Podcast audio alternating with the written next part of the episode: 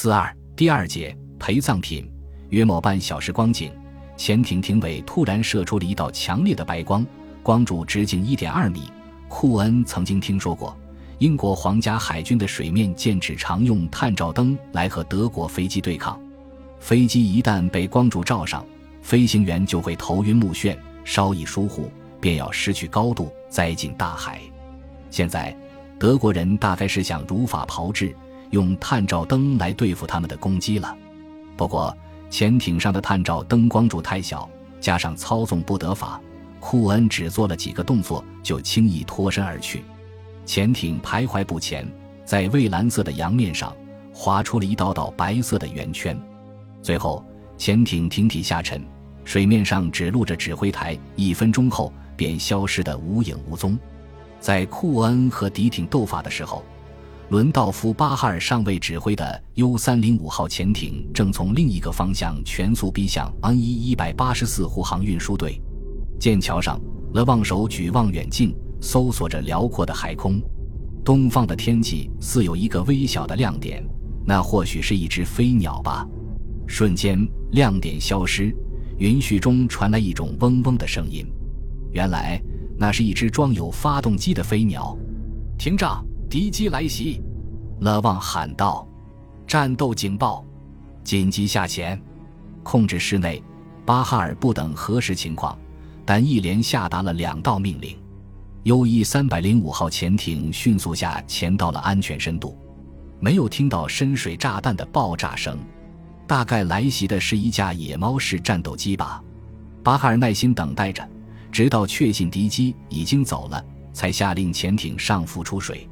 大海陡然间换成了另一副面孔，天空乌云压顶，似有一场雷阵雨。能见度越变越坏，巡逻飞机想必已经收兵回营。巴哈尔喜出望外，他驱艇高速行驶，两小时后，终于在护航运输队右前方十八海里处占取了阵位。勒旺对空中有些放松了警惕。正当他全神贯注地扫视护航舰只时，一架复仇者是钻出云层。从艇尾方向高速俯冲下来，不等 U-1 三百零五号潜艇做出反应，飞机已凌空投下了四颗深水炸弹。猛烈的爆炸冲击着潜艇，潜艇失控似的来阴摇晃着。两分钟后，它潜到了水下。由于燃油舱漏油，水面很快冒出了一个闪着蓝色油光的圆环。圆环镶在下潜漩涡的外缘，直径大约二十米。U-1 三百零五号潜艇受了重伤，但是漂浮的油污欺骗了敌手，使他侥幸躲过了赶来助战的英格拉姆号驱逐舰的追捕。巴哈尔因祸得福，当潜艇再次浮出水面时，他发现护航运输队正排着严整的队形从一旁驶过。他下令各部门做好攻击准备，决定不计后果发射鱼雷。当一十八护航运输队上空有数架飞机巡逻，高度不到五百米。忽然，一架复仇者式飞机加大油门，转向朝他直冲过来。巴哈尔火气冲冲，命令炮手还击，艇继续前驶，企图孤举一掷。眨眼之间，复仇者是冲到了眼前，机手喷出的火星飞到指挥台上，将钢板打得砰砰直响。勒旺浑身是血。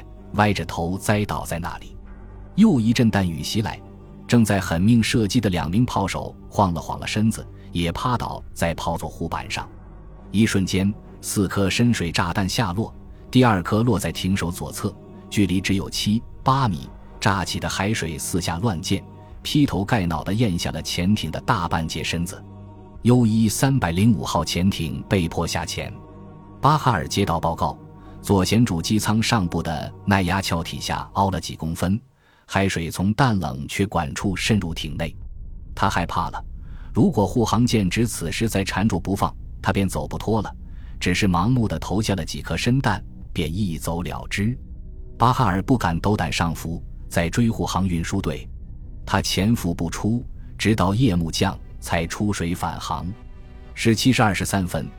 波格号上的高频无线电测向仪在护航运输队左前方二十三海里处发现目标。六号复仇者是飞机以最快速度完成加油、挂弹、送上了飞行甲板。刚刚攻击过巴哈尔的飞行员多地回舱休息。飞机由威廉 ·F· 钱柏林驾驶，他爬升到五百米高处，躲进云层。七分钟后，在测向仪报告的方位，他果真找到了猎物 ——U·1 五百六十九号潜艇。钱柏林高速下冲，从艇尾方向进入，在三十米高度上一连投下了四弹。这是一次漂亮的加弹攻击，有两颗深水炸弹分别落在潜艇的左右舷，距离都不到十二米。飞机向上爬升，钱柏林叫通了波格号。十五分钟后，七号复仇者是飞来接替钱柏林，守候着目标水域。敌艇已经下潜，钱柏林赶飞向波格号去挂深水炸弹。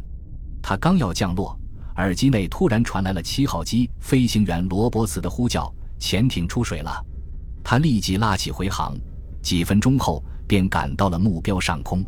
从空中往下瞧，蓝蓝的海水闪着灵光，透明度不下三十米。敌艇再次潜入水下，暗影依稀。他的伙伴罗伯茨正驾机进入，在不到二百米的高度上投下了深水炸弹，海面翻滚沸腾，水下一片橘红色。当爆炸的余波散开之后，U-1 五百六十九号潜艇已飘到水面，奄奄一息。指挥台上挤满了人，有的在跳水逃命。钱柏林恍然大悟：德国人准备弃艇。他赶紧驾机下冲，让炮手毫不留情地朝人群开火，企图把艇员赶回艇内，使他们不敢轻易打开通海阀，沉掉潜艇。上司一再告谕各部队立伏敌艇，以弄到艇上的信号包和密码本，还有出名的埃尼格玛收发报机。扫射收到了预期效果，指挥台上无人再敢探头探脑。片刻，才见几人钻出艇来，打开一块白布，朝空中拼命挥舞。钱柏林不予理睬，他和罗伯茨轮番扫射，直到把他们全部赶回艇内。两架飞机在上空盘旋，耐性十足地等候增援。一小时后，圣劳伦特号驱逐舰赶来。他靠上潜艇，救起了落水的艇员。但是，当接舷小组准备登艇时，一名纳粹军官飞快地冲回艇内，打开了通海阀。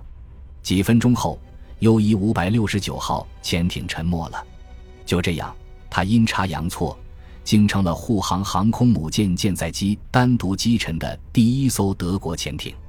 在波格号奋勇攻杀多瑙艇群的时刻。由射手号护航航空母舰及其警戒舰只掩护的 c h e s 一二百三十九护航运输队同样和摩塞尔艇群展开了激烈搏斗。一连几天，鉴于是和欧洲烟士各显其能，使狼群无从下手。机载反潜照明弹也初露锋芒，还一举干掉了 U 一七百五十二号潜艇。波格号和射手是彻底打垮了多瑙和摩塞尔艇群。半个月内。至少有十支护航运输队，即大约三百七十艘商船安全通过了黑窟。狼群战术日暮途穷，局势逆转之下，邓尼茨在奸诈狡猾，也无力回天。五月二十三日，他下令终止北大西洋上的战斗，将部分潜艇召回比斯开湾，其余的则转移到盟国反潜兵力薄弱的亚速尔群岛附近，组成新的艇群。以遏制美军向地中海方向运送兵员和物资。本集播放完毕，感谢您的收听，喜欢请订阅加关注，主页有更多精彩内容。